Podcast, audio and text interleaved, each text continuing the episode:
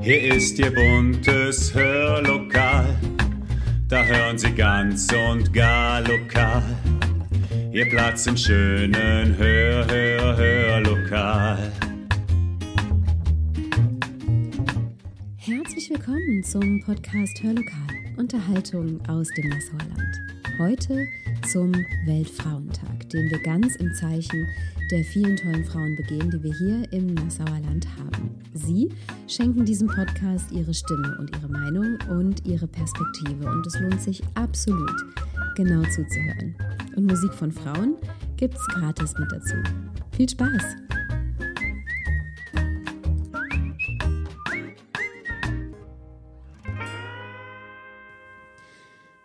Herzlich willkommen zu dieser Folge des Hörmals, liebe Zuhörerinnen und Zuhörer, die wir zwar ganz den Frauen widmen, aber die sicherlich nicht nur für Frauen gemacht ist. Es ist der 12. März und am 8. März war er wieder, der Internationale Frauentag. Erstmals begangen wurde er im Jahre 1911 und ich denke, wir können postulieren, dass sich seitdem eine ganze Menge getan hat in Deutschland und in vielen anderen Teilen auf der Welt. Und ja, hier in Deutschland sind Frauen auf dem Papier gleichberechtigt. Etwas, von dem unsere Groß- und Urgroßmütter vermutlich nur haben träumen können. Und trotzdem ist hier und erst recht anderswo noch viel zu tun. Doch warum gibt es eigentlich noch mal einen internationalen Frauentag? Das frage ich Daniela Fugger aus Neuhäusel. Warum gibt es eigentlich keinen Weltmännertag?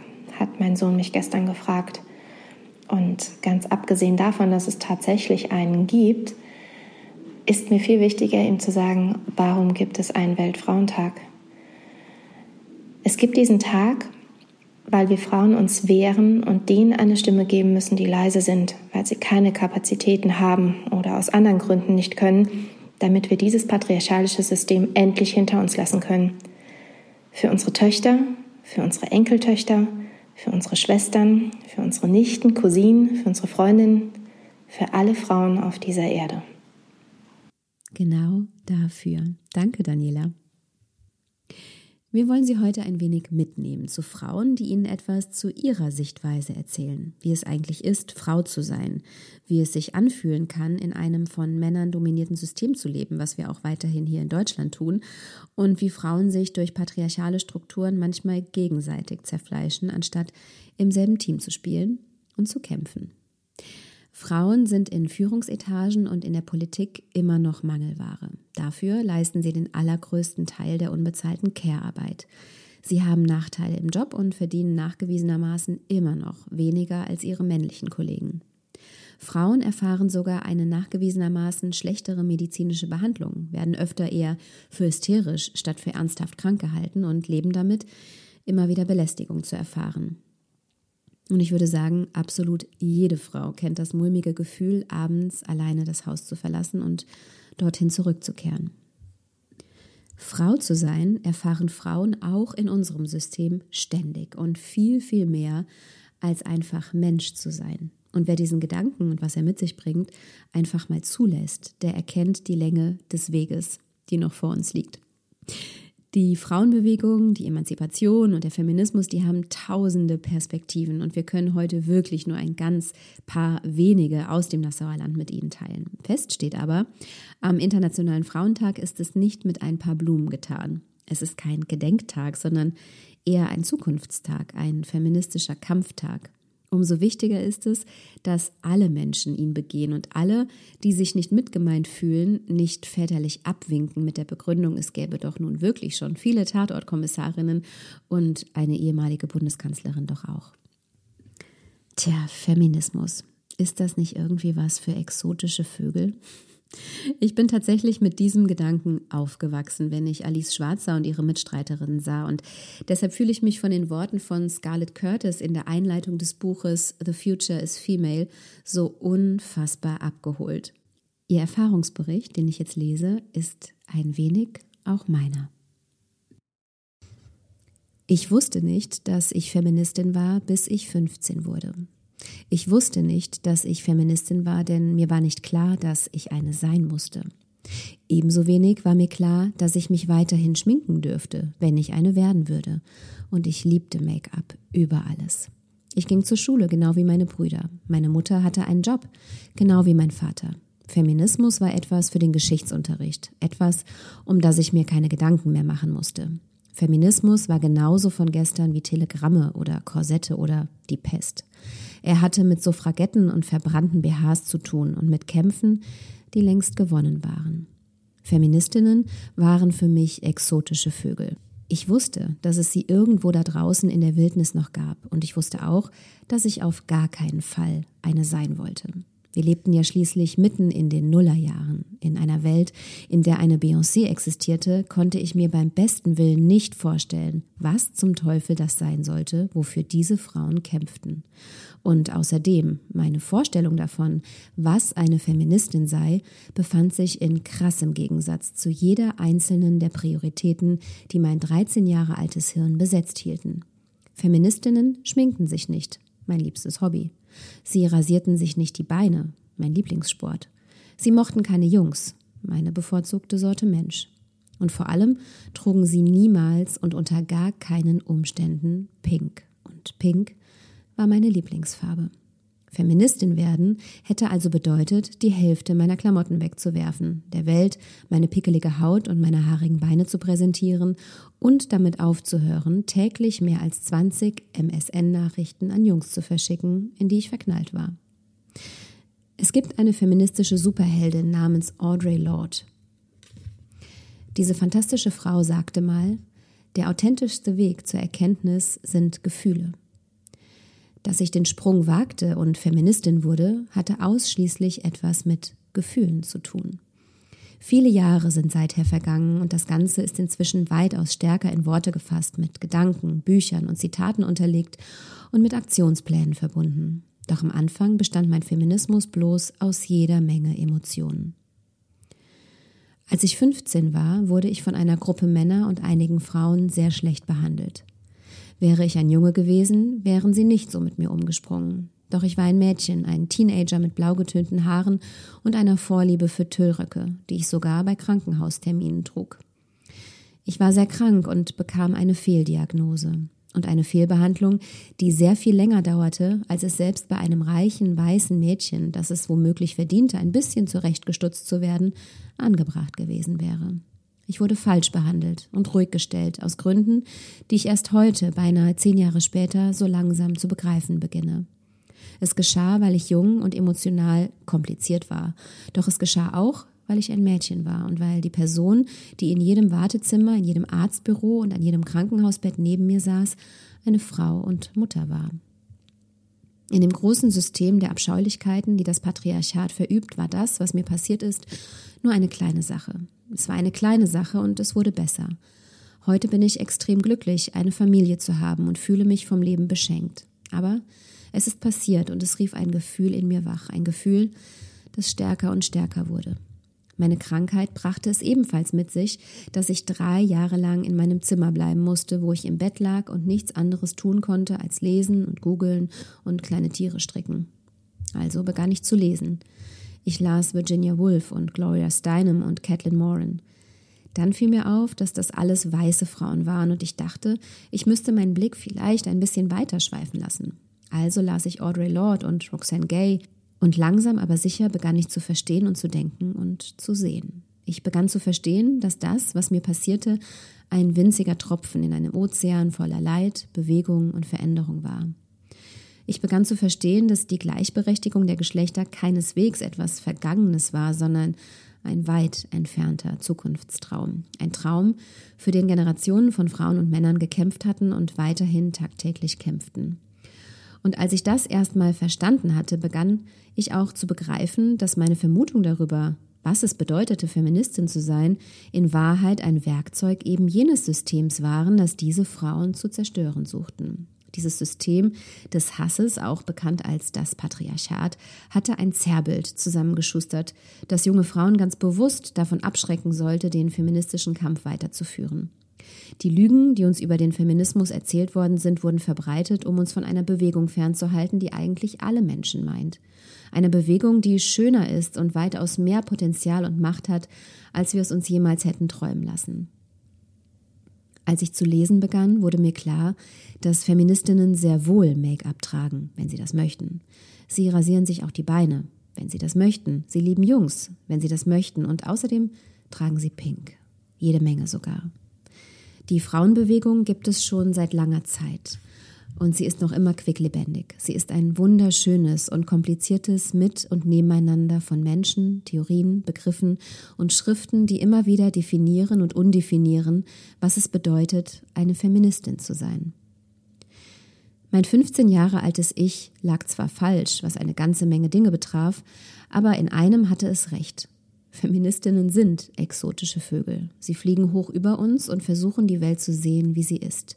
Sie erblicken die Berge, die noch überwunden werden müssen, wenn echte Freiheit errungen werden soll. Und dann landen sie wieder auf der Erde und helfen uns, diese Berge zu erklimmen. Ich bin eine Feministin und Mann, trag ich pink.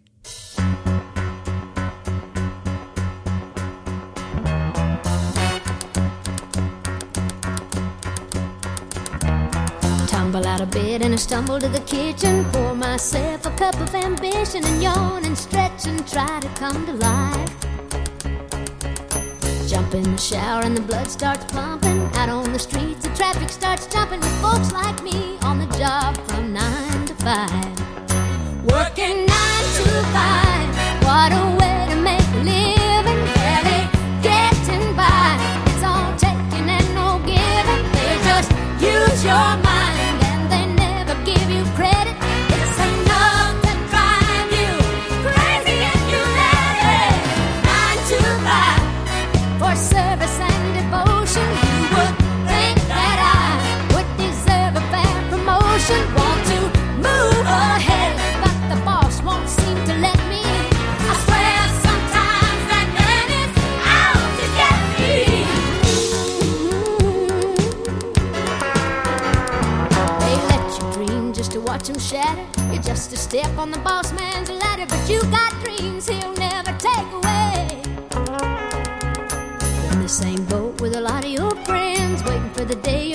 Come in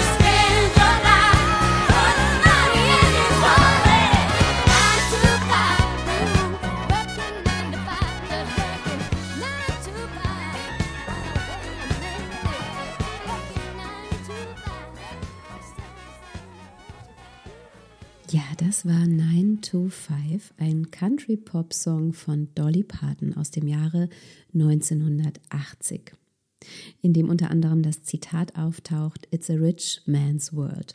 Als Inspiration für das Lied diente übrigens eine Vereinigung, die sich seit dem Jahre 1973 für die Gleichberechtigung von Frauen am Arbeitsplatz einsetzt, was damals ja noch absolut unüblich war und erzählt auch zu den wenigen Songs, in denen man eine Schreibmaschine hört. Hätten Sie es gewusst? Jetzt hören wir Katharina Zenz-Nacke, die ihre eigenen Gedanken zum Weltfrauentag niedergeschrieben hat und von einem Gespräch zwischen ihr und ihrer großen Tochter erzählt. Hörenswert. Gedanken zum Weltfrauentag.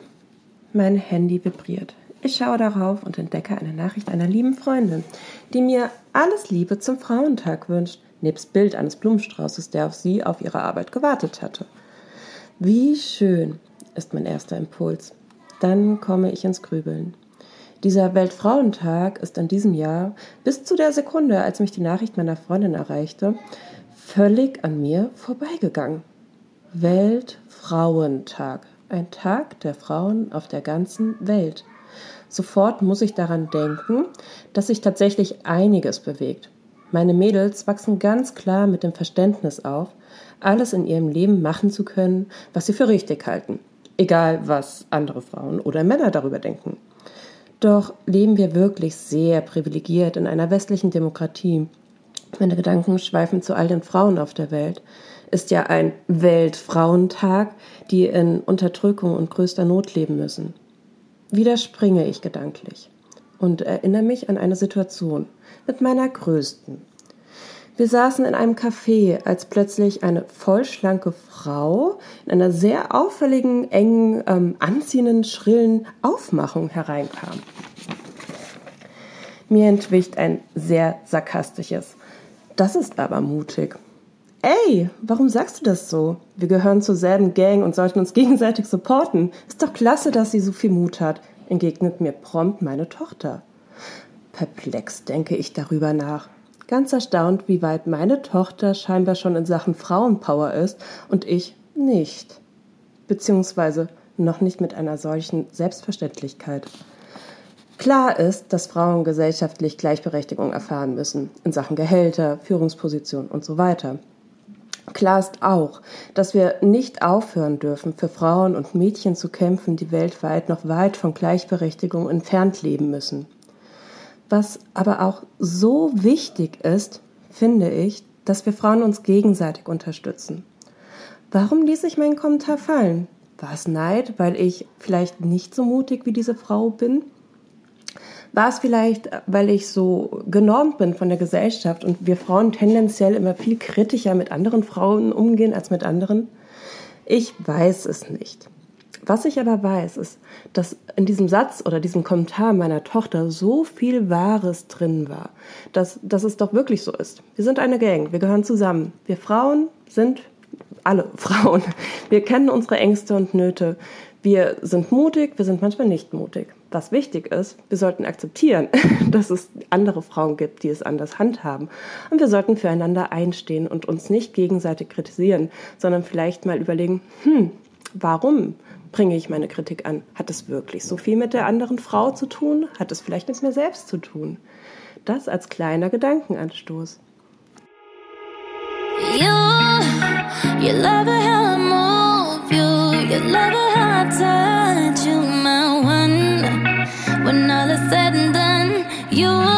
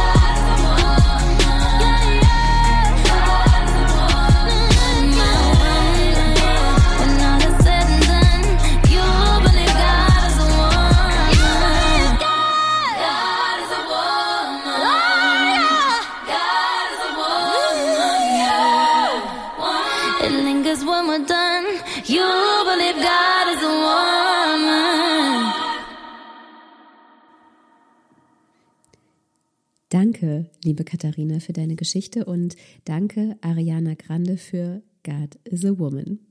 Jetzt bereichert uns Jana Selina Bär mit einer ganz neuen Perspektive zum Weltfrauentag, nämlich die Perspektive auf uns selbst, die liebevolle. Sie liest Ich sehe dich von Carla Paul. Heute. Ich öffne die Augen, einatmen Ausatmen. Helligkeit.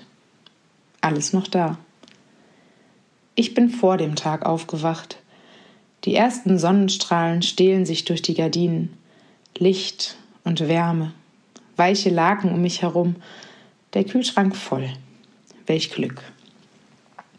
Mein Herz schlägt 72 Mal in der Minute. Regelmäßig und zuverlässig versorgt es mich mit Kraft über 100.000 Mal den ganzen Tag über. 15.000 Mal atme ich ein und aus. Beides funktioniert ohne mein Zutun. Ein perfektes System, eine vollkommene Maschine, die am Leben hält, heilt, liebt und kämpft. Nur für mich, selbst im Schlaf. Nach dem Duschen bleibe ich vor dem Spiegel stehen. Ich das bin ich. Schon viele Jahre, mit einigen Veränderungen, vielen Krankheiten, Unfällen, alles überstanden und stärker als zuvor. Es war nicht immer einfach, eigentlich eher selten und manchmal auch sehr knapp. Die Narben zeugen davon, ebenso die Streifen, die Male. Manches ist weicher, manches ist härter geworden, außen und innen. Sanft fahre ich mit den Händen über die neuen blauen Flecke, die Muskeln, die Dellen und die Unebenheiten, die Haare und Falten. Alles meines.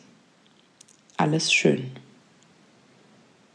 Es tut mir leid, dass ich das jemals anders sah. Es tut mir leid um all die Male, wo ich meinen Körper äußeren Zuschreibungen überließ, ihn kleinredete und zugelassen habe, dass andere Menschen ein Urteil darüber fällten. Es tut mir leid, dass ich über viele Jahre nicht erkannte, was für ein Wunderwerk ich bin. Ich entscheide über mich ganz allein.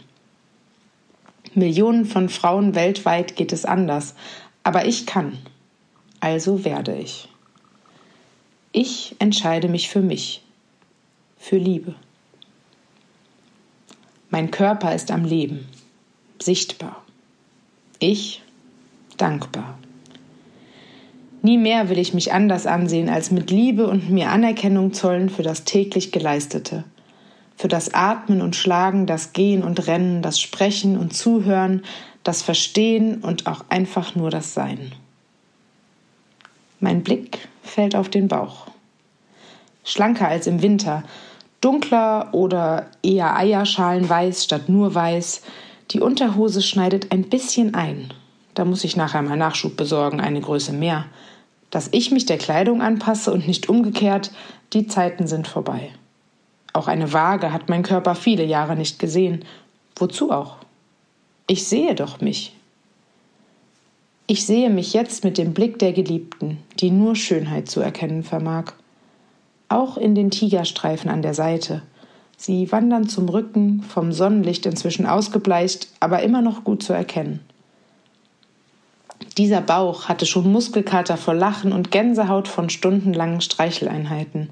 Beides noch immer nicht genug. Er hatte Schmerzen und diese ausgestanden. Definitiv genug. Er kann Leben spenden, es einfach in sich entstehen lassen und in Perfektion gestalten, verwalten und gebären. Welch ein Wunder. Ich bin ein solches Wunder. Mit diesem Körper lebe ich, jeden Tag.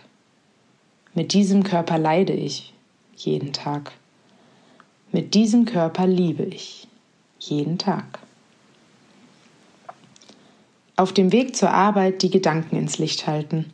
Ich bin eine von knapp 3,85 Milliarden Frauen auf diesem Planeten. Wir sind das rein zahlenmäßig überlegene Geschlecht. Aber wo sind wir alle? Wo seid ihr? Und wer?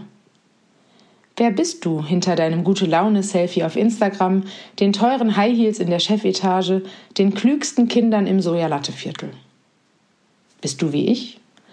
Voller Ängste und Sorgen und Ziele und Schmerzen und Glück? Und freust du dich morgens auf den Tag?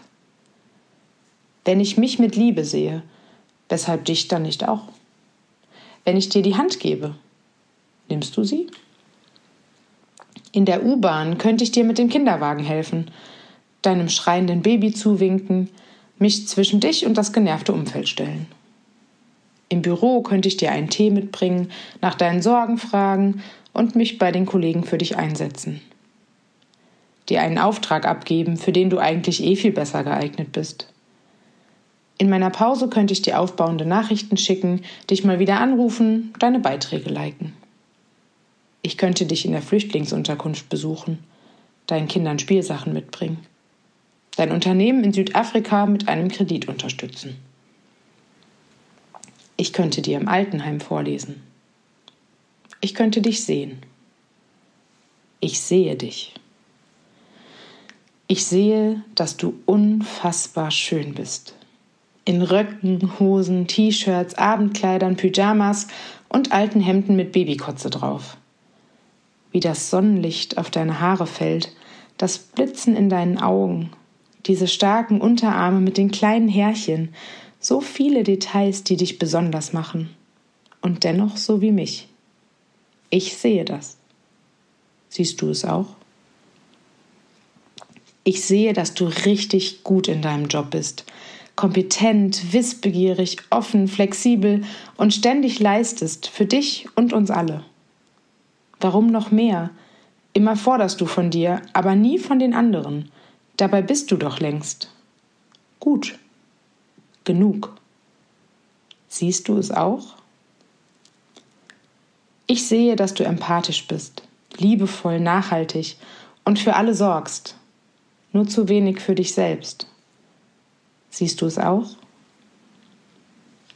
Ich sehe, dass du es wert bist. Ich sage es dir. Sagst du es dir auch? Wert. Wertvoll. Schön. Bewerten. Nicht schön. Meine Gedanken sind schneller als mein Herz, oft fies, hart, kalt. Ich bewerte mich, dich, stecke uns in Schubladen, manchmal sogar in die ganz hinten. Ich kalkuliere, skaliere, kontrolliere, schätze ein, wiege ab, weise zu und ordne um, Bitte jeder in seiner Ecke bleiben, damit wir uns bloß nicht zu nahe kommen. Weshalb eigentlich? Zu dünn, zu groß, zu laut, zu leise, zu viel Busen oder zu wenig, zu glücklich oder zu wenig. Zu irgendwas sind wir immer, damit wir etwas dagegen kaufen. Wir werden klein gehalten, um uns groß zu konsumieren. Halt. Stopp. Manchmal habe ich Angst nicht richtig zu sein, nicht schön, charmant, massenkompatibel zu sein, nicht klug genug zu sein. Fehler zu haben, zu machen, zu leben oder überhaupt nicht sinnvoll, wertvoll, effizient, schnell, hoch, weit genug zu leben. Wenn ich dich ansehe, im Fitnesscenter oder in der Fußgängerzone, wenn du hast, was ich nicht habe, Spürst du meine Angst hinter meinem Neid? Verstehst du, dass ich deinen Babybauch kaum ertrage, weil ich keinen habe? Weißt du, dass ich oft zurücktrete, um dir nicht zu nahe zu treten? Dass ich dich nicht verlieren möchte? Fühlst du, dass ich mich klein mache, weil du so groß bist? Dass ich mich selbst neben deinem Licht lieber in den Schatten setze? Manchmal bin ich traurig. Ich trauere um all die Frauen, die ich schon gehen lassen musste und die dennoch immer ein Teil von mir sein werden die mich geliebt, geprägt, begleitet und gefördert haben und deren Kraft mir nun fehlt. Ich trauere um Frauen, die keine wenig schlechte Chancen haben und doch ebenso wichtige Bedürfnisse. Ich trauere um die Frauen, die diese Welt nie bereichern werden, weil Hass, Angst und Wut ihre Geburt nicht zulassen. Fühlst du das auch? Manchmal habe ich Sorgen, dass ich krank werde, dass meine Liebsten krank werden, dass ich meinen Job verliere und keinen mehr finde, dass ich die Miete nicht bezahlen kann, dass ich die Kontrolle verliere, Leid nicht verkrafte, die Welt nicht aushalte. An manchen Tagen halte ich sie nicht aus. Hältst du mich dann aus? Ich würde dich das gern fragen. Ich werde dich das fragen. Und wir werden Antworten finden. Jede Minute werden weltweit circa 135 Frauen geboren. Werde auch ich ein Mädchen gebären oder gar mehrere? Oder du? Was werde ich ihr mitgeben, vorleben, beibringen? Wie werde ich sie stärken, fördern, ihr zur Seite stehen? Oder wir alle zusammen? Jede Minute sterben weltweit circa 54 Frauen. An Unterernährung, Gewalt, Krankheiten. Wie vielen von ihnen kann ich helfen, sie unterstützen, Kraft, Freude, Geld, Zeit spenden? Oder wir alle zusammen? Im Café ein Gespräch mit dir, die mir am Herzen liegt. Über Träume, Wünsche, Ziele, Hoffnungen und den immer durchs Bild laufenden Konjunktiv. Hätte, wäre, würde, könnte, sollte. Als ob es noch eine Parallelwelt gibt, wo wir all dies im Indikativ leben hier die Komfortzone, dort das Abenteuer. Aber was ist, wenn mein Herz morgen nicht mehr schlägt? Und wenn ich dann die treffe, die ich hätte sein können, die Frau aus der anderen Welt, die immer gemacht hat, statt nur gedacht, die einfach geküsst und geliebt hat, die mehrere Kinder bekam oder auch keine, die ein Unternehmen gründete oder in den Wald zog, die ein eigenes Haus mit Garten hat oder endlich die Penthouse-Wohnung, die immer das Herz bis oben füllte und alle Idioten rechtzeitig aus ihrer Welt warf. Die im Sommer Hotpants trug oder gar keine. Das Gehalt forderte, dass ihr zusteht und die Liebe erst recht. Die immer so laut und lustig war, wie es ihr bequemte und ihr Herz pflegte statt die Social-Media-Accounts. Die will und dann einfach macht. Und du? Wie geht es dir? Sprich mit mir über deine Schmerzen und die Heilung. Lass uns gemeinsam über die Narben fahren, sie schätzen und zusammen aufstehen. Sprich mit mir über deine Ideen und die Umsetzung. Lass uns gemeinsam Wissen sammeln und ein Netzwerk bauen, um zusammen an der Realität zu arbeiten. Sprich mit mir über die Schönheit und die Freude, die Wünsche und die Momente, die die Synapsen hell leuchten lassen. Lass uns das teilen, anstecken, säen und ernten. Sprich mit mir über das, was du sonst nie zeigst. Hol es aus deinem Herzen. Wir sind ganz vorsichtig, versprochen. Ich zeige dir deine Schönheit, wenn du blind dafür bist, deine Kraft, wenn du sie nicht spürst. Ich zeige dir das gemeinsam, wenn du dich einsam fühlst. Ich reiche dir meine Hand ins Licht oder die Dunkelheit. Ich bin hier. Wenn ich am Abend die Augen schließe und den Tag verabschiede, seid ihr alle bei mir. Wir. Wir kämpfen. Wir kämpfen die gleichen Kriege, zu viel gegen und zu wenig für. Wir werden das ändern und uns verbinden, positiv und gemeinsam leisten, füreinander, Eingreifen, ausgleichen, hochhalten, vor allen Dingen zusammenhalten. Wir kämpfen zu viel gegen uns selbst und zu wenig füreinander. Wir erleiden die gleichen Schmerzen, Trauer, Verlust, Herzbrechen und Scherben zusammenkehren und Angst. Viel zu viel Angst überall. Zu wenig Mut, Lachen, Offenheit, Inspiration, Motivation. Wir werden das ändern und die Kraft aufzeigen, gemeinsam überwinden, gebären, entwickeln, aufrecht stehen. Wir. Wir werden. Wir werden uns selbst lieben, so viel es nur geht, und allen Frauen davon abgeben. Wir werden uns selbst fördern, so viel es nur geht, und alle Frauen mitnehmen. Wir werden leisten, gemeinsam, und den gerechten Lohn für unseren Wert fordern. Wir werden uns selbst sehen und euch auch. Mit Liebe statt Zorn, mit Mut statt Angst, miteinander statt gegeneinander.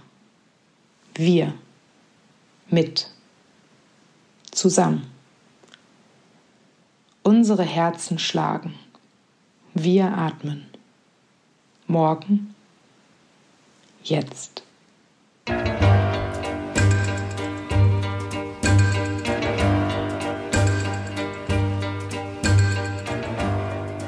You don't own me.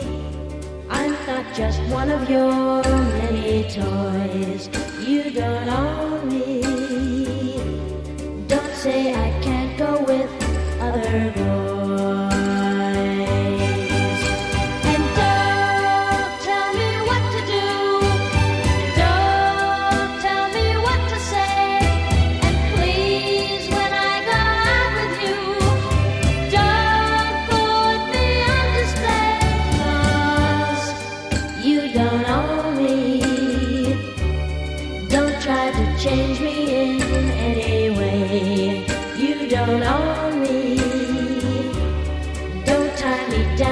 I'd never stay.